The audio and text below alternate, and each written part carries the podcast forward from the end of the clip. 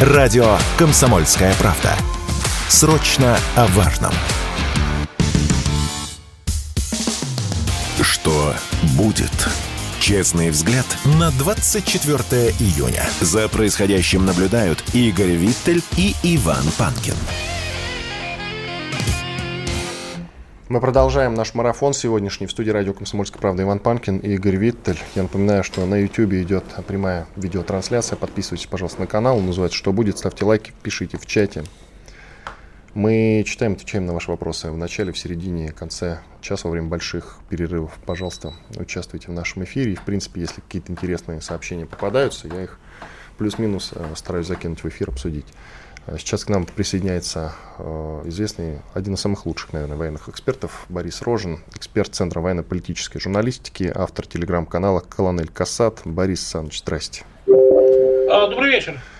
Так, ну вы, э, я последний раз, когда ходил к вам в телеграм-канал, это было вечером, уже поздним, вы никакой конкретики тогда старались не писать, потому что точно так же, как и все мы, пребывали в афиге, если говорить простым, наверное, языком, да, вот сейчас прошло уже какое-то время, э, враг на подступе к Москве. Как вы оцениваете текущую ситуацию на текущий момент? Э, ну, если брать на текущий момент, то уже мы можем квалифицировать ситуацию как военный мятеж. То есть это так названо суд президентом, и, собственно, это вытекает из самого факта, что Пригожин отказался подчиниться приказу Верховного главнокомандующего в условиях войны, а такая ситуация в условиях войны обычно трактуется как военный мятеж. То есть если там вчера еще были какие-то разногласия, что это там хитрый план или что-то, ну, то есть мы имеем дело с военным мятежом, который вот сейчас развивается, ну и параллельно развиваются э, различные меры, которые принимают власти для того, чтобы купировать этот мятеж.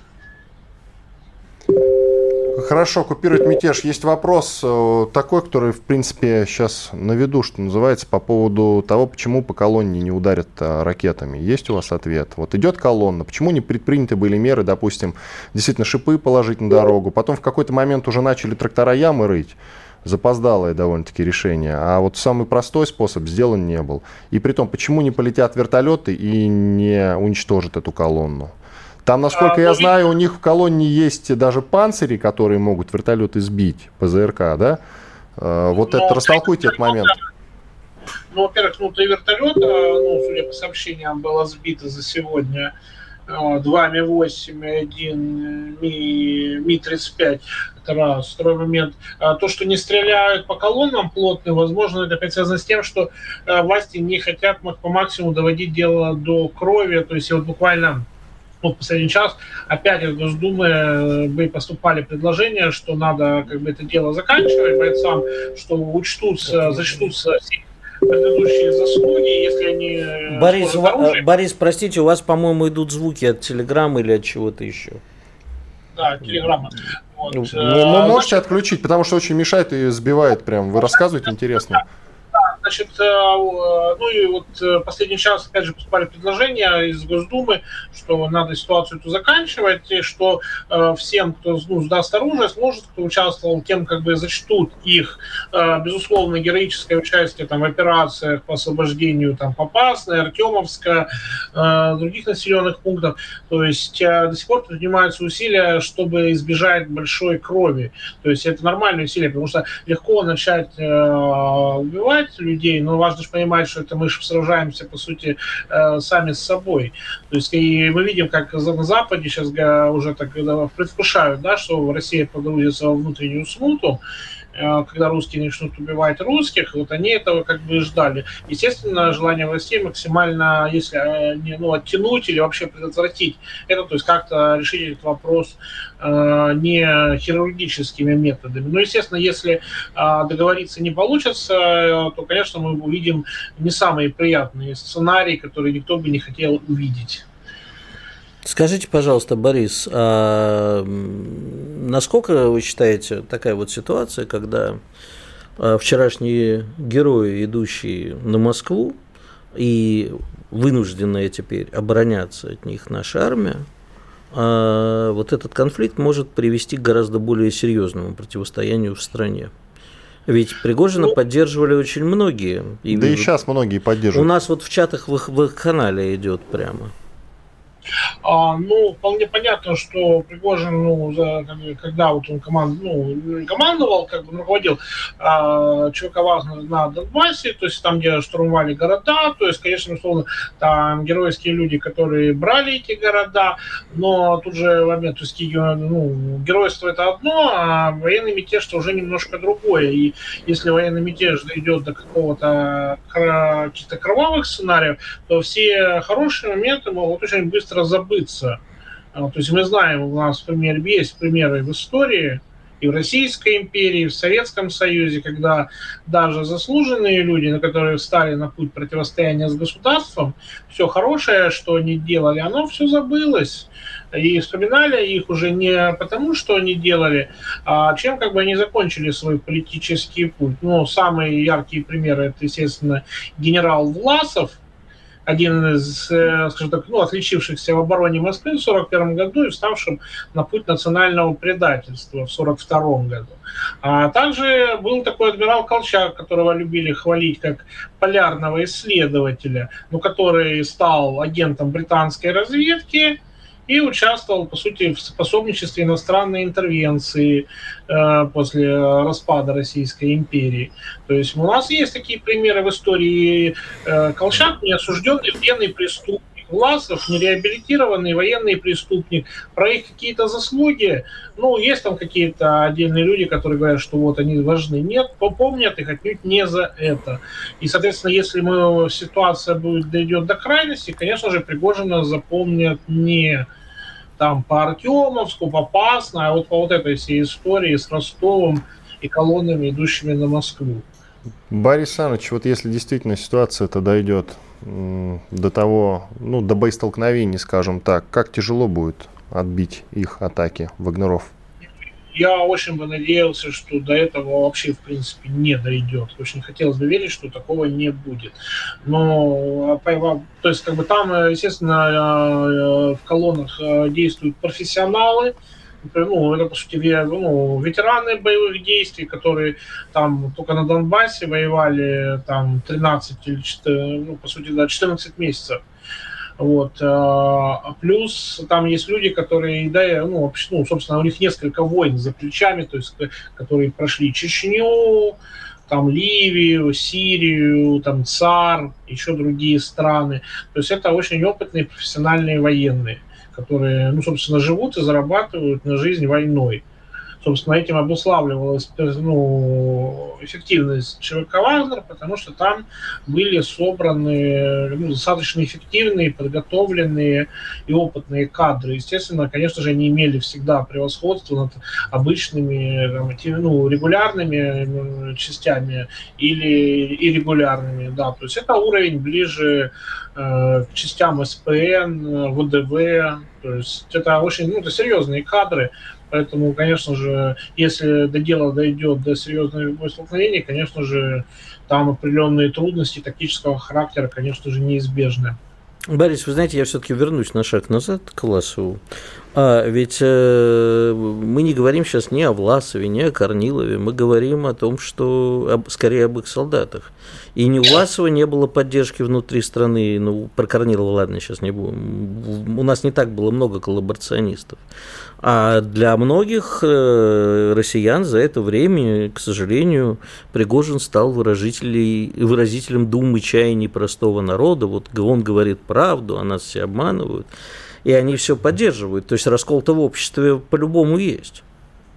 Ну, собственно, видимо, на это расчет и строился, что есть за счет этой поддержки он сможет как бы нивелировать нехватку различного аппаратного силового ресурса.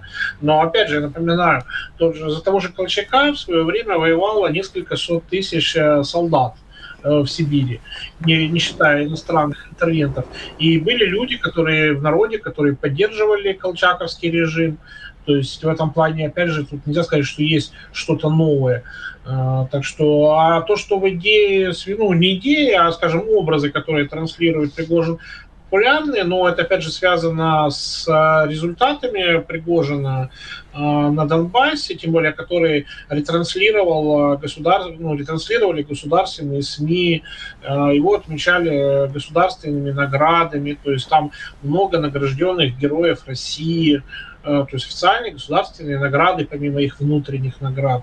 То есть это, естественно, создавало им образ, то есть там нельзя сказать, что они сами себя надули только с помощью там сайтов Пригожина. Нет, государственные СМИ длительное время формировали позитивный образ э, ЧВК «Вагнер» вокруг достигнутых оперативно-тактических успехов. Естественно, поэтому есть популярность, потому что ну, люди любят победителей, люди любят результат. А, ну вот, соответственно, сейчас власти столкнулись с тем, что надо с этим что-то делать. Спасибо. Борис Иванович, коротко, буквально 30 секунд. Вот коротко скажите, как вы считаете, с ЧВК, в принципе, уже покончено после этого инцидента? То есть никаких ЧВК в России больше не будет? Да, я думаю, почему? Ну, я думаю, скорее требуется не там, сейчас прямо ЧВК надо отметить. ЧВК, ну, он, в принципе, как показали африканские компании, это достаточно эффективный инструмент. Необходимо, с моей точки зрения, если мы продолжаем работать с ЧВК, необходимо принять э, законы о ЧВК, который регламентировал бы их деятельность, и разработку более совершенных методов контроля. Надо, потому что ЧВК – это инструмент. Э, соответственно, если вы нормально с этим инструментом обращаетесь, он полезный. Если вы нормально с ним не обращаетесь, обращаетесь или не, нормально не встроили его в правовое Он поле не полезен, да, понятно. Спасибо. Борис Рожин, эксперт Центра военно-политической журналистики, автор телеграм-канала «Колонель Касат». Подписывайтесь, пожалуйста. Что будет? Честный взгляд на 24 июня. За происходящим наблюдают Игорь Виттель и Иван Панкин. Продолжаем эфир. Иван Панкин, Игорь Виттель в студии радио «Комсомольская правда». YouTube-канал «Что будет?». Подписывайтесь, пожалуйста. Про наши телеграм-канал тоже не забывайте. Мой Панкин и Виттель. Реальность. Милости просим. К нам присоединяется Сталин Гуревич, адвокат. Здравствуйте, Сталин. Приветствую. Сталин, привет. Скажи, пожалуйста, прежде да. чем тебя спрашивать о юридических аспектов всего происходящего, я, конечно, хочу у тебя поинтересоваться. 8 по мая, если мне память не изменяет, э, ты у себя в телеграм-канале написал ровно вот то, что сейчас и происходит. 5. 5 мая. Ну, неважно сейчас какого числа. Я сейчас э, попробую зачитать сходу. Сейчас. Э, да, вот. Вот текст. Судя по последнему видео Пригожина, мы будем наблюдать э, боевые действия не только на территории СВО, но и в высоких кабинетах. Подобный тон и подобные выражения возможны в двух случаях. Пригожин окончательно потерял связи с реальностью и нас ждет уголовное дело, громкое задержание, не исключая выступление его армии. Второе, Пригожину дан карт-бланш, чтобы поменять руководство в Министерстве обороны и при этом возможность заявить, мол, вот спасибо, глаза открыли, а нас до этого нехорошие дяди в заблуждение вводили. Я все же склоняюсь к первому варианту. Что тебя тогда заставило об этом написать? Какие были признаки и что ты думаешь сейчас, как будут дальше развиваться события? Слушай, э, ну, если ты помнишь, как раз тогда э, было дано большое интервью э, Пегову, по-моему, если мне не изменяет память, Пригожиным, где Пригожин допускал, ну, мягко говоря, странные э, выражения, э, и в том числе распространял информацию, ну, вот по моим сведениям, сильно далекую от действительности. Во-первых, он там позволил себе э, абсолютно, ну, я бы даже сказала, оскорбить, опустить наших бойцов, э, которые выполняли свой долг, в том числе и на территории Бахмута, и э, на других территориях, говоря о том, что они ну, фактически ничего не делают, да, что воюет только Вагнер, только благодаря ему вообще все происходит, все победы, а все остальные, грубо говоря, только мешают. Естественно, э, ну, мягко говоря, меня это привело в изумление.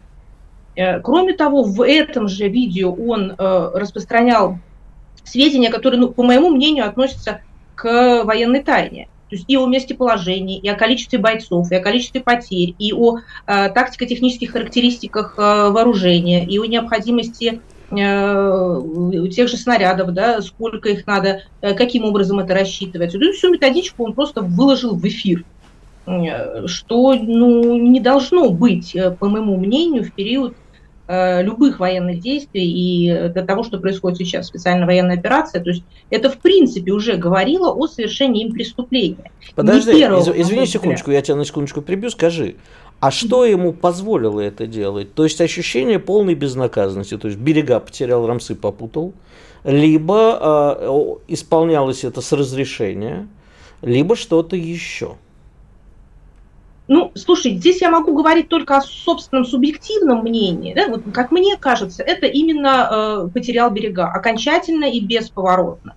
То есть человек посчитал, что он ухватил Бога за бороду, и что сейчас ему позволено все, что вот он такой э, абсолютный гений, спаситель Отечества, э, при этом все-таки давай говорить откровенно. Э, для того, чтобы закидать противника трупами, большого ума не надо – ведение войны, э, оно подразумевает все-таки несколько э, другие методы. Да? Есть и тактика, и теория, и есть э, масса учебников по военному делу, которые, я сомневаюсь, что Пригожин открывал в принципе.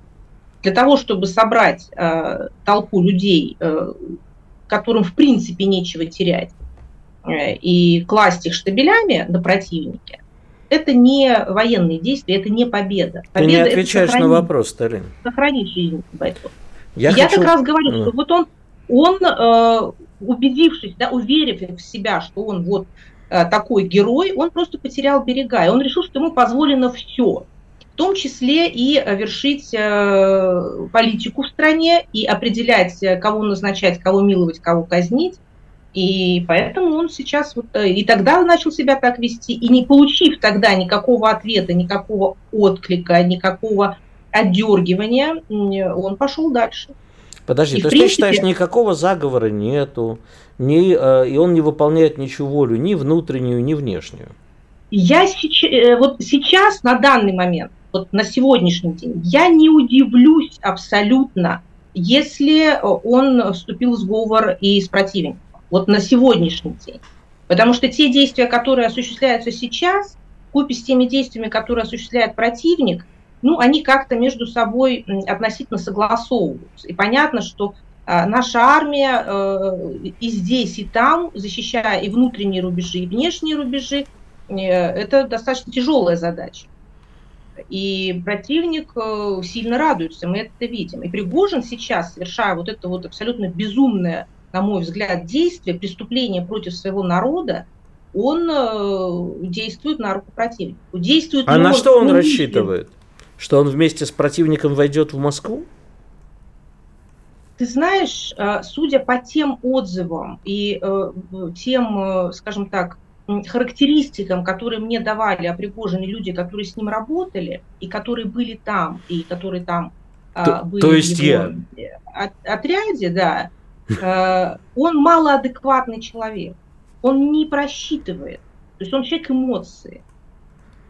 То есть вот. человек в, э, на, на эмоции... Послушай, я знаком с Евгением Викторовичем, но я не стал на него работать. Были, давняя была история. Но я тебе могу сказать, что да, он неадекват. Но извини, я не верю в то, что человек в каком бы состоянии он ни находился, решился на такую авантюру просто так. Без всякой поддержки изнутри, или снаружи? Я не исключаю, что есть поддержка. Поддержка вполне вероятно есть. Вопрос, это поддержка внутренняя или внешняя? Я очень сильно надеюсь, что это все-таки поддержка внешняя.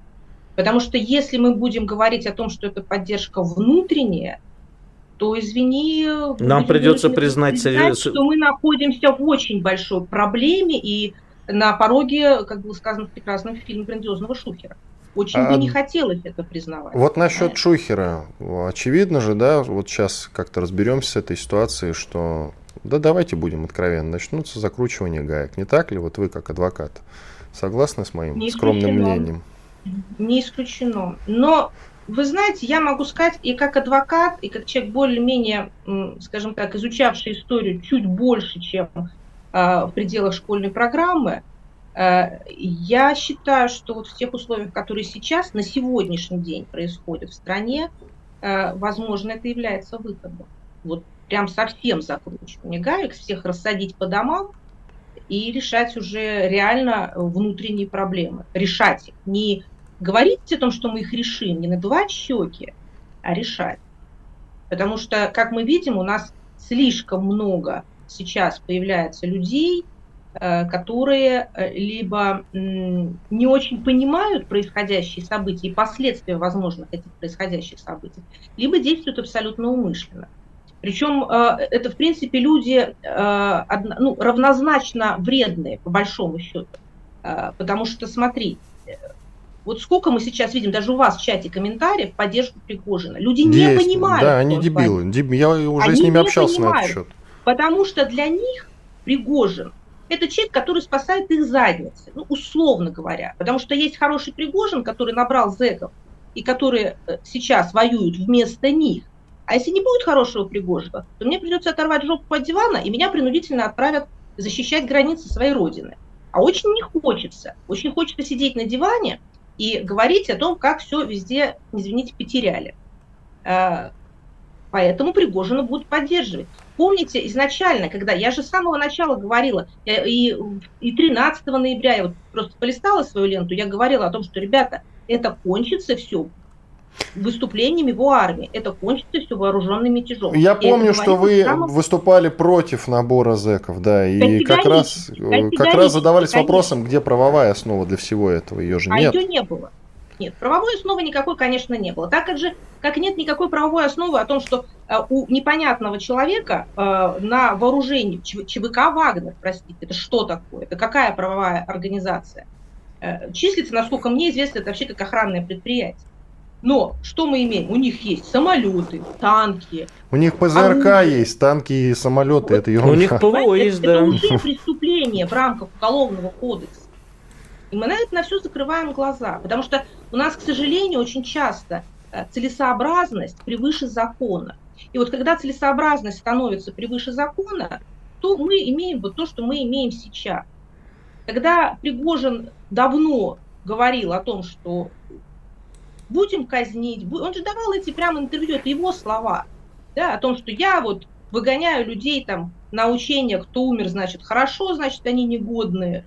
Да, мы там казним, мы там и так далее, и так далее, расстреливаем. То есть человек, абсолютно наплевав на законы Российской Федерации, публично заявляет о том, что он казнит людей. И у нас никто не задумался о том, что вообще-то это неплохо провести проверку и возбудить уголовное дело в отношении подобных заявлений. Да все гораздо хуже, Сталин. У нас осталось пару, буквально там какое-то количество секунд. А, все гораздо хуже в этом смысле. Ему давали нарушать закон. У нас против всех да. закон работал, а ему как-то вот с рук действительно это все сходило. Он мог делать какие-то заявления. Другие... Да, Сталин Гуревич, известный адвокат, была с нами на связи. Благодарим ее за участие в нашем эфире. Сейчас у нас большой перерыв, четырехминутный, после полезной рекламы, хороших новостей. Вернемся и продолжим эфир. Конечно, еще много интересных тем, связанных с интересными событиями. Интересное время все-таки живем. Давайте смотреть и искать какой-то позитив даже в тех трагедиях, которые, конечно, вокруг нас сейчас происходят. Что будет? Честный взгляд на 24 июня. За происходящим наблюдают Игорь Виттель и Иван Панкин. Иван Панкин, Игорь Виттель, мы продолжаем наш эфир, обсуждаем мятеж Пригожина, к нам присоединяется Максим Григорьев, директор некоммерческого фонда исследования проблем демократии. Максим Сергеевич, приветствуем вас. Добрый день, рад вас слышать. Вы верите в заговор элит в некий или нет? Честно говоря, мне кажется, это настолько странно. А, заговор элит вы имеете в виду, что за Пригожиным стоит еще большое количество конечно, наших да. элит? Да. Нет, нет, конечно. Нет, не стоит, никто бы на это не пошел, тем более сам мятеж выглядит довольно-таки глупым, да, в том плане, что совершенно очевидно, что количество военных сил, которые были в распоряжении Пригожина, и тех, наоборот, которые находятся в этих колоннах, они абсолютно недостаточно для того, чтобы совершить какой-либо переворот. Ну как недостаточно? Вы что? Если у него, с военной у точки зрения. У него ПЗРК с собой. Тысяч. У него 25 тысяч рыл там идет на нас. И плюс они хорошо вооружены. У них лучшие бронежилеты. Это там ратник, по-моему, с касками кевларовыми. И так далее. У них ПЗРК с собой едет. Их с вертолета даже атаковать нельзя. Вы говорите, что, их, что этого недостаточно для мятежа. Любой ну, а вагнеровец, любой такой вагнеровец стоит, извините, никого не хочу обидеть, трех-пятерых росгвардейцев. Ну, а теперь послушайте меня, да, я хорошо знаком с Вагнерами, я знаю... Прошу вас, да, я, я буду рад, я буду я... рад, если вы окажетесь прав. Вот, э, ну, прям очень рад, честно. Ну, то, то есть есть шанс сказать, чтобы не перебивали. Прошу вас. Да, ну, во-первых, да, я хорошо знаю многих вагнеровцев, я знаю уровень их подготовки, я знаю, как они подготовлены. Теперь далее. А, разницу, разницу, когда вы говорите, что один стоит пяти, это не так, потому что есть в том числе и у Росгвардии есть соответствующие подразделения специального назначения, которые очень неплохо подготовлены. И разные подразделения подготовлены по-разному. Теперь следующее. Никаких 25 тысяч даже близко не идет. Да, в тех колоннах, которые там находятся, там намного меньше людей. Теперь третье. Ведь а, а, надо соотносить, так сказать, количество военной техники. Да? И не только личный состав, хотя мы понимаем, что личный состав, там, в общем, достаточно немного людей. Да, безусловно, для, э, для того, чтобы доставить существенные сложности, да, в обычной ситуации правоохранительные, это, безусловно, целое подразделение, да, там, наверное, больше бригады, по всей видимости. А, насколько больше это вопрос. Но с военной точки зрения, по сравнению с теми войсками, которые находятся в наших регионах, и в том числе там Московской области, это количество незначительно. Теперь далее, по военной технике. Очевидно совершенно, количество совершенно незначительно. Да? Там не 100 танков идет, там несколько танков. Да, значит, есть информация о том, что у них есть ПЗРК, да, есть информация о том, что в том числе, что у них есть э, машина, да, одна, может быть, две э, ПВО, но опять-таки мы понимаем, для российской авиации это количество, это не то ПВО, которое может обеспечить полное прикрытие. Да, безусловно, при нанесении удара они могут сбить несколько самолетов и вертолетов, это абсолютный факт но опять-таки сами силы, они абсолютно не, в военном плане, как военная сила, этого абсолютно недостаточно. Я хочу сразу сказать, что во время Бахмута и Артемовска, где ЧВК Вагнер действовал абсолютно героически, но они опирались ведь не только, не, не только на свои возможности.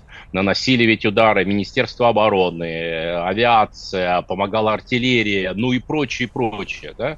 Поэтому сами по себе они без всего, они, конечно, существенно менее эффективны. Без такой полноценной военной поддержки по всем линиям. Ну, это, наверное, надо понимать. Если смотреть с точки зрения, например, штурма района какого-то, нескольких домов сами по себе, безусловно, это люди очень обученные. Но опять-таки то количество военной техники, которое идет вместе с ними, да и личного состава, это количество абсолютно недостаточно, чтобы конкурировать там, понятно, с нашими военными подразделениями. Хотя, если разразится бой, безусловно, будут потери существенные с обеих сторон, это, это мы понимаем все. Я, я надеюсь, до этого не дойдет. Я думаю, что большинство бойцов ЧВК «Вагнер», которые участвуют в этом марше, они просто введены в заблуждение и в силу своей очень сильной у них корпоративной солидарности в этом участвуют. Но я хочу напомнить, что абсолютное большинство из них, или если не сказать стопроцентно, они считают президента верховным главнокомандующим. И я думаю, что большинство просто не видело обращения президента, а, который достаточно четко расставил акценты. И когда они об этом узнают, они будут вести себя совершенно по-другому. Хотя при этом мы понимаем, что есть какое-то количество людей, лично преданных Пригожину, которые могут вступить в боевые действия. Ну что же, очень, очень жалко этих людей, потому что я думаю, что они могли бы привести, принести пользу на фронте. Ну, я на самом деле, Максим, привет. Я на самом деле тебя хотел примерно об этом же Рад спросить. Видеть. А, скажи, а ты действительно считаешь, что это люди не самостоятельные, без мыслей в голове, тупо подчинившиеся приказу? Что Пригожин э, настолько на них влияет, настолько загипнотизировал, настолько они подвержены приказу, страху, возможно, да. Мы же все э, помним историю с Кувалдой, и как некоторые из наших с тобой общих знакомых доказывали мне, что Кувалда это хорошо, это правильно, так и надо с предателями. Интересно, что они скажут теперь. Так вот, ты считаешь, что все эти люди предатели, что они прямо вот не слышали при современной технике, при современном доступе к информации, интернет пока еще везде работает, и они этого всего не слышали? Ну вот смотри, да, давай теперь посмотрим по ситуации, по фактическому раскладу. Да. У многих из людей, которые в тех подразделениях, у них отсутствуют мобильные телефоны. И, как правило, во время военных операций они отсутствовали и не было доступа к интернету. Это абсолютный факт. Да, безусловно, там у командного состава они есть, как правило, но тоже не факт. Их могли перед этой операцией просто забрать все. Это первое. Второе конечно, э, безусловно, есть и люди, которые из э, соответствующих э, своего подхода и будучи обижены, да, когда вот это вот обиды, использованы вот эти вот обиды, а поводов для обидов для обид-то было достаточно много, если уж говорить серьезно, которые эти обиды все эти утрированы и превращено государство, Министерство обороны, они превратили, так сказать, во внутреннего такого врага. И многие находятся под вот, вот в этой, так сказать, струе и в этом сознании. Но опять-таки, еще раз говорю, мой опыт общения с бойцами ЧВК «Вагнер», в том числе и поблизости от передовой, он говорит о том, что они все считают верховного главкомандующего верховным главнокомандующим.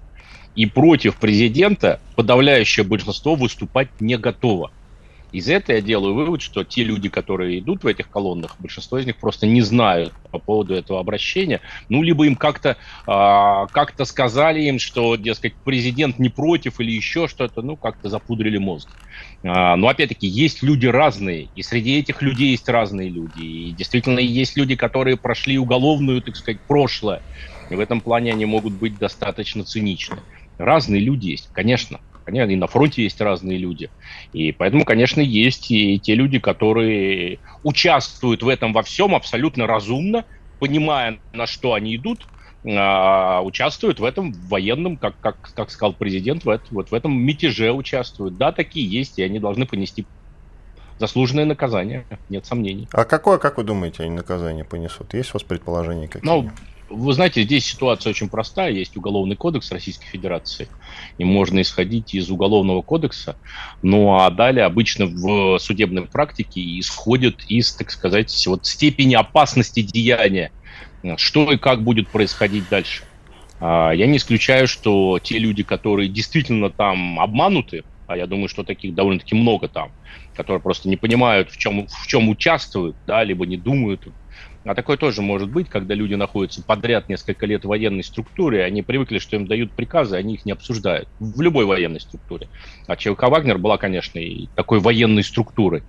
Так вот, вот такого рода люди, которые не понимают просто, где участвуют, которые не, не совершат, так сказать, каких-либо непоправимых совсем, хотя уже совершили, но совсем непоправимых вещей, я не исключаю, что по поводу, них, по поводу них у них будет возможность купить это своей кровью на фронте. Скажи, а ты... А...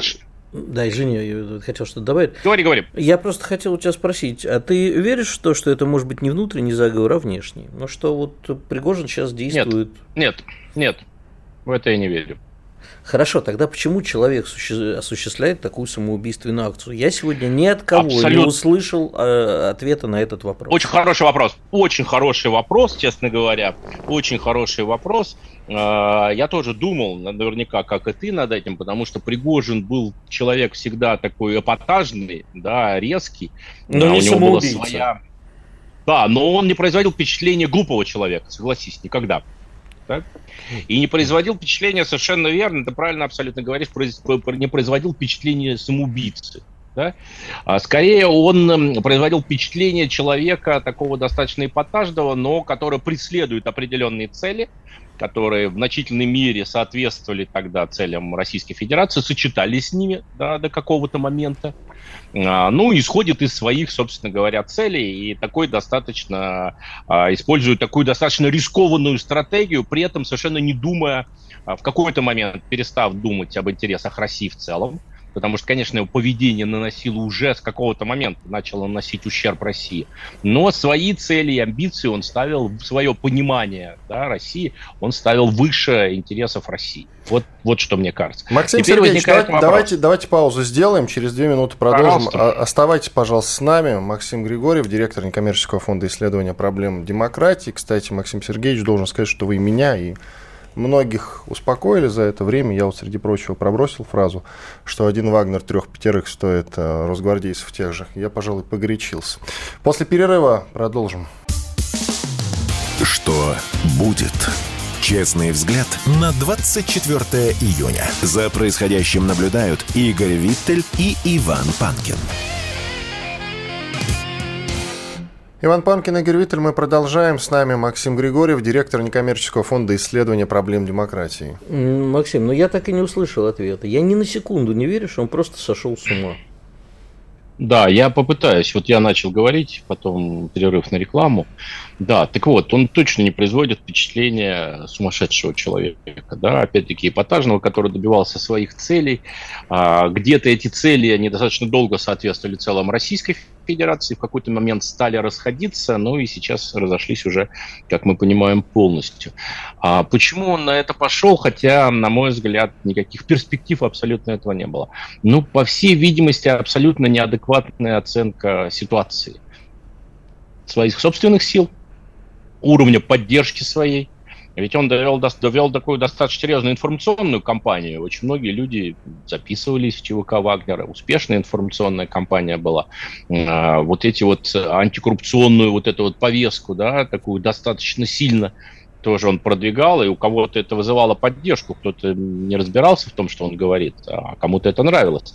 Я бы вообще хотел бы сказать, что на самом деле вот такую э, нишу, которая была во многом у Жириновского, процентов там 10-15 населения, во многом, так сказать, в какой-то момент Пригорин стал таким аналогом Жириновского. И это процентов 10-15 нравилось, это много. Но, по всей видимости, вот эта вот ненависть к Министерству обороны настолько застила ему глаза, настолько, так сказать, вот эта вот кровь ненависть в глазах беспочвенная. Сказать, у него появилась. Ненависть, безусловно, в значительной степени она оправданная. Да? Но, понимаете, оправдана она как? Да, вот он говорил, ему не дают снаряды, да, вот специально не дают только ему снаряды. Но ведь у нас были примеры, когда и другим не давали. И ситуации во время Великой Отечественной войны, когда мы понимаем, что противник готовит наступление, очевидно, нужно создавать запасы снарядов. Это, это понятно. Да? И не давали не только ему, и, кстати, не давали обоснованно. Да? Просто потому что готовились к контрнаступлению Украины. И плюс еще множество было других соображений. То есть это было не то, что такая специальная, как он говорил, специальная месть исключительно ему. Нет, по сравнению с другими подразделениями, во многих случаях ему давали больше. Поэтому, с одной стороны, безусловно, примеры были, у него было за что обижаться, нет сомнений. Но, с другой стороны, если смотреть на это более широко, на общую ситуацию, общую практику, как делалось во время Великой Отечественной войны, когда делается в условиях масштабной такой технологичной войны, которая происходит массовой, то многие вещи, многие действия Министерства обороны были не связаны с тем, чтобы специально сделать ему неприятно как-то или ущемить. Но, тем не менее, вот эта ненависть, она застила, на мой взгляд, ему глаза. И в какой-то момент он переоценил собственную популярность и меру своей поддержки. Насколько я понимаю, он думает, что никто не будет ему препятствовать, э, не знаю, там, части Минобороны, он, как, как, как я себе представляю, он, возможно, представляет себя таким Наполеоном Бонапартом, да, который высаживается, так сказать, с острова и идет к Парижу, и по дороге войска переходят на его сторону, армия становится все больше, может быть, что-нибудь в таком стиле у него в голове, но ничего подобного, как мы понимаем, нет. И даже те люди, которые ему симпатизировали, а ЧВК Вагнер симпатизировали довольно-таки много людей, они не готовы выступать против России и против президента на его стороне. И вот в этом он, конечно, в значительной степени просчитался. Ну, а не говоря уже чисто с военной точки зрения, да, безусловно, с правоохранительной точки зрения, да, это у него силы достаточно большие, таких, так сказать, других примеров, наверное, не было. Но с военной точки зрения и по количеству личного состава, и по технике это не представляет собой такой какой-то очень уж серьезной угрозы. Да, я думаю, что с ним не разбираются только потому, что еще есть надежды а, как-то достучаться, достучаться до людей, потому что людей очень жалко. Да? Как вы понимаете, нанести удары ракетно-бомбовые по этим колоннам, которые идут, никаких проблем здесь нет. Да, собьют, собьют один вертолет, второй, может быть, один самолет, второй собьют, но эти колонны будут просто уничтожены все, выжжены дотла понимаете? И то, что этого не делают, просто еще отдают какую-то им возможность, так сказать, одуматься в этом во всем. Ну, какая, С какого-то момента это прекратится. А разве Рубикон не перейден? Уже был еще вчера. Понятно. понятно, но вы знаете, у нас власть, российская власть, да, ее обвиняют все время с разных сторон, что она такая сякая, жестокая и прочее. Вот я как раз пока вот этой вот э, жестокости не вижу. Да, мы все это могли уже сделать, видимо, ждем, так сказать, что все-таки надеемся, что люди одумаются. Ну, с какого-то момента это будет прекращено. Ну, а как вы хотите? Принимать решение о том, чтобы уничтожить несколько тысяч человек – которые такие же граждане России, да, они совершают преступления, они участвуют в мятеже, но я уверен, большинство из них не понимает, где участвуют, а, и поэтому, конечно, людей жалко. Дело не том, говоря что... уже о том, что это бойцы хорошие. Да, это безусловно. Но у нас и за меньшие отправлялись э, на долгое-долгое время за решетку, за меньшие проступки. Мы до сих пор не знаем э, толком, за что, у нас, за что у нас Иван Сафронов сидит, который там якобы чешской и, а, значит, американской или еще какой-то знаете, мы просто, мы просто не знаем, мы просто не знаем, потому что у нас, поскольку секретное дело, у нас нет доступа к этим материалам. Мы просто не знаем, за да, что. А здесь а люди с возможно, оружием... что там есть за... Сейчас, сейчас, подождите. А вполне возможно, там очень даже есть за что. Просто у нас нету этих данных в силу секретности этого дела. А вполне возможно, там есть за что, поэтому вы так радостно не утверждаете, что вот он ни в чем не виноват и прочее, прочее. Так нет, радости а может быть, никакой и... нет. Да-да, прошу вас. Угу. А может быть и такая нет. ситуация, может быть он, э, ну, впрочем, не Но мы сейчас о Сафронове будем говорить. Да, я сейчас о другом. Я говорю о том, что с военной точки зрения уничтожить отряд, вот этот, который идет, колонны Пригожина, большой проблемы это не составляет. Макс, Но скажи, пожалуйста, я думаю, еще ждут. Как э, отсутствие Вагнера скажется на фронте? Ну, во-первых, в данный момент, как вы знаете, Вагнер не участвует в боевых действиях. Да, да? но участвовал и, поэтому... и сыграл значительную нет, роль. И, нет сомнений. И поэтому в данный момент никак. Да? А, безусловно, у нас хватит сил, чтобы не оголять ни один из районов фронта, не, не забирать оттуда части, чтобы разобраться с теми, кто идет у нас достаточно войск и достаточно техники и достаточно вооружения, чтобы просто, прошу прощения, еще раз все, уничтожить их всех. Да? Поэтому никак не скажется. Теперь другой вопрос. Теперь другой вопрос, да, подготовленные люди, очень хорошо подготовлен на уровне сил специальных операций, по, по ряду направлений очень хорошо. Там штурмы, например, городской застройки очень хорошо подготовленные, 25 тысяч человек. Это серьезные, серьезные силы, эффективные, нужные и полезные для военных действий. И без них, безусловно, если их не будет, а, это будет очень и очень жаль. Справимся без этого? Мы справимся. Но, опять-таки, а, встает вторая задача. После того, как этот мятеж будет подавлен, встает вторая задача, как сделать так, чтобы все-таки вот эти эффективные люди были задействованы на фронте. Я думаю, такие возможности юридические все остальные будут. Тем более, опять-таки, идет не в колоннах не 25 тысяч, а намного меньше. А вот это важный вопрос. Их смогут, простите, реабилитировать и пустить, собственно, дальше в Хороший части вопрос. вооруженных сил уже после этого? Хороший вопрос. Я абсолютно уверен в том, что те люди, которые э, никого не убили, да, вот по дороге, так сказать, потому что разная информация приходит, э, в том числе точной информации пока нет, но вот если на, на, на человеке не будет, так сказать, крови в плане участия вот убийства какого-то, кого-то во время этого мятежа, я надеюсь, так и будет. Если они не намеренно в этом участвовали, да, то я думаю, что они получат соответствующий срок, кто-то будет амнистирован, а кто-то просто пойдет на фронт и будет своей кровью искупать вот это вот преступление. Я думаю, это будет правильно. И дать возможность этим людям искупить это преступление.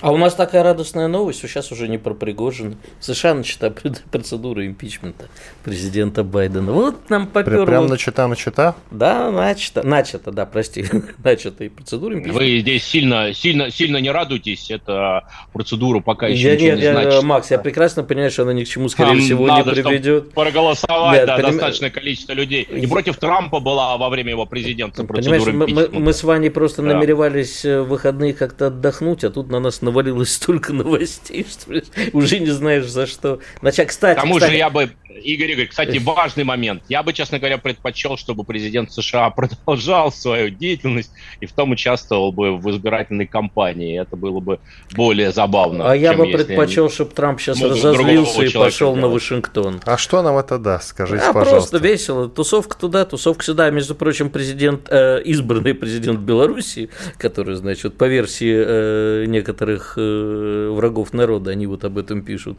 призвала закрыть границу между Россией и Белоруссией и выгнать российские войска и силами стран. Вот у них бредовые постоянно, на любое шевеление у нас внутри враги говорят, о, сейчас мы тут все делишки-то порешаем. Хрен вам, Забавно. как любят говорить Иван Панкин. Забавно. Хрен им теперь, сказал, по-моему, президент все-таки. Да, теперь президент Российской Федерации. Теперь, когда мы с вами вместе говорим эти слова, мы можем добавлять, как сказал президент Российской Федерации. Хрен им, действительно. Спасибо большое. Максим Григорьев, директор некоммерческого фонда исследования проблем демократии, был с нами на связи. Надо подытожить, Игорь. Надо подытожить. Конец часа. Мы продолжим наш информационный марафон и в начале следующего часа после перерыва, но нужен итог от услышанного от всех экспертов. Ты что скажешь? Ну, Натя... я натягивая попри... наушники. Я по-прежнему не слышу ответа на вопрос. То есть версий много, но для меня они не объясняют, почему. Сейчас человек... некоторые успокаивают, что Пригожин ничего не говорил по поводу того, что он хочет свергнуть президента. Он хочет... Нет, он не говорил. Да, он хочет якобы свергнуть руководство Министерства обороны. Так только, и президент только и не всего. называл Пригожина. Да, президент Он тоже... сказал о предательстве. А вот кого он там имел в виду под предателями, это, знаешь, еще можно и погадать. И какие у тебя гадалки? Ну, у меня нет, ты знаешь, я не готов их озвучивать сегодня в эфире. Так быстро все перемещается. Нас по-любому с тобой поставят к стенке при любом раскладе. А, я надеюсь, ну да, ты, в общем, вполне себе прав. Уходим на перерыв. Все программы «Радио Комсомольская правда» вы можете найти на Яндекс Музыке. Ищите раздел вашей любимой передачи и подписывайтесь, чтобы не пропустить новый выпуск. Радио КП на Яндекс Музыке.